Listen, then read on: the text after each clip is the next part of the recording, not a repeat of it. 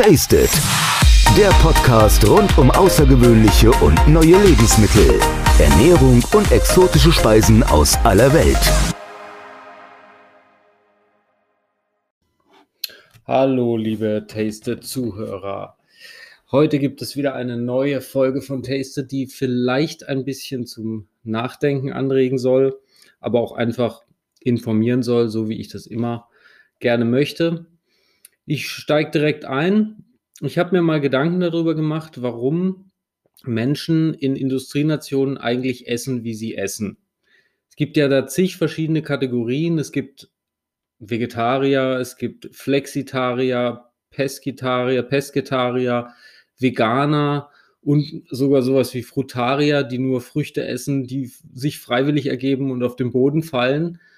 Und es ist ja schon ein bisschen eigenartig, weil man versteht, wenn Menschen sich ernähren in einer gewissen Diätform, weil sie gesundheitliche Probleme haben. Es gibt Leute, die vertragen kein Gluten. Natürlich müssen die Gluten dann meiden, weil es ihnen dann wirklich gar nicht gut geht.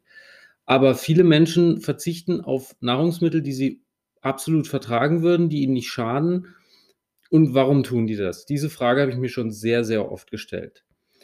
Ich habe keine klare Antwort, weil jeder seine eigenen Gründe hat, natürlich, aber es deutet doch schon viel darauf hin, dass die Menschen gerade in westlichen Zivilisationen sich abgrenzen wollen von gewissen Gruppen oder sich zu gewissen Gruppen zugehörig fühlen möchten.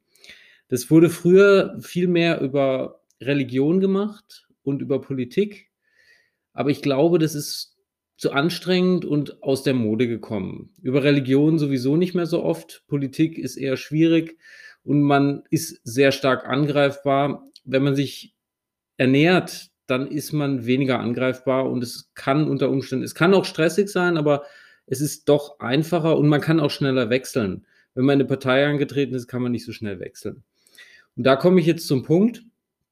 Wie gesagt, die Menschen essen gewisse Essensformen nehmen sie an, weil sie sich zu einer Gruppe dazugehörig fühlen wollen oder eben nicht zu gewissen Gruppen dazugehören wollen. Ich mache jetzt mal ein paar Beispiele auf. Jemand, der sich vegetarisch ernährt, der will ein klares Statement abgeben, dass er für Tierschutz einsteht, dass er sich vielleicht auch gesund ernähren will. Das kann ja bei Vegetariern auch so sein, dass sie ein Statement haben wollen, dass Fleisch ungesund ist oder dass sie einfach die, die Zucht, wie Tiere bei uns gezüchtet werden, verabscheut. Eine andere Möglichkeit sind dann auch Menschen, die gegen die Nahrungsmittelindustrie generell sind, die sich dann vielleicht nur, es gibt ja, ja ganz abgedrehte Sachen, es gibt Menschen, die sich nur von rohem Fleisch vom Metzger ernähren und eine gemäßigte Form davon ist Paleo, also die Steinzeitdiät. Es sind auch unverarbeitete Lebensmittel, es ist auch eine Art Statement zu sagen, ich will gesund sein, aber ich bin auch gegen die verarbeiteten Nahrungsmittel. Und da gibt es ganz viele Untereinheiten und Variationen, die teilweise schon sehr abgedreht sind. Es gibt auch Menschen, die sich nur von flüssigen äh, Fertignahrungen ernähren. Oder dann gibt es natürlich die Sportler, die auch eine ganz gewisse Ernährungsform, die wollen sich zu den Sportlern zugehörig fühlen.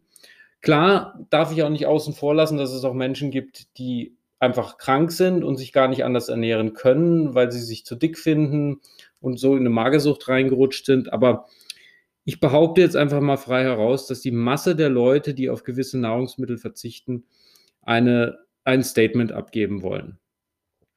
Ja, es ist auch so, dass zum Beispiel manche Leute auch einfach Probleme haben, die ähm, haben zu viel Auswahl. Wenn ich in den Supermarkt heute gehe, dann habe ich so eine reichhaltige Auswahl an Nahrungsmitteln, Lebensmittel und Nahrungsmittel. Und die wollen sich vielleicht einfach machen. Die sagen, ich koppel mich komplett von diesem Wahnsinn ab und sage, ich esse nur ganz bestimmte Sachen, lasse alle Milchprodukte weg, lasse das weg, damit ich es einfach einfacher habe. Was soll ich denn heute kochen? Und wenn ich die Hälfte aller Produkte weglasse, fällt mir das natürlich viel einfacher. Ist natürlich absolut nachvollziehbar. Was ein bisschen schwierig ist, dass die Leute sich einschränken. Veganer haben eine Mangelernährung oder fahren eine Mangelernährung. Denen fehlt definitiv Vitamin B12, wie es schon oft nachgewiesen wurde. Und da stellt sich eben die zweite Frage für mich, sollte man sich diesem unterwerfen? Sollte man nur um sich einer Gruppe zugehörig zu fühlen, auf gewisse Lebensmittel verzichten. Ich sage, man sollte da mehr auf sein Inneres hören und sich vielleicht irgendwie anders zugehörig fühlen, als dass man, man kann ja Sport machen, aber man muss sich ja trotzdem nicht wie ein Sportler ernähren. Also man kann sich ja einfach ausgewogen ernähren. Und das ist vielleicht das Problem, dass sich dann viele was vorenthalten und ihrem Körper gesunde Stoffe vorenthalten, nur weil sie das Statement abgeben wollen. Deswegen, wie immer im Leben, ist, glaube ich, der gesunde Mittelweg, die Lösung. Essen, was einem Spaß macht, aber auch auf seinen Körper hören. Gesund essen, ausgewogen essen, von allem essen und dann gibt es keine Probleme.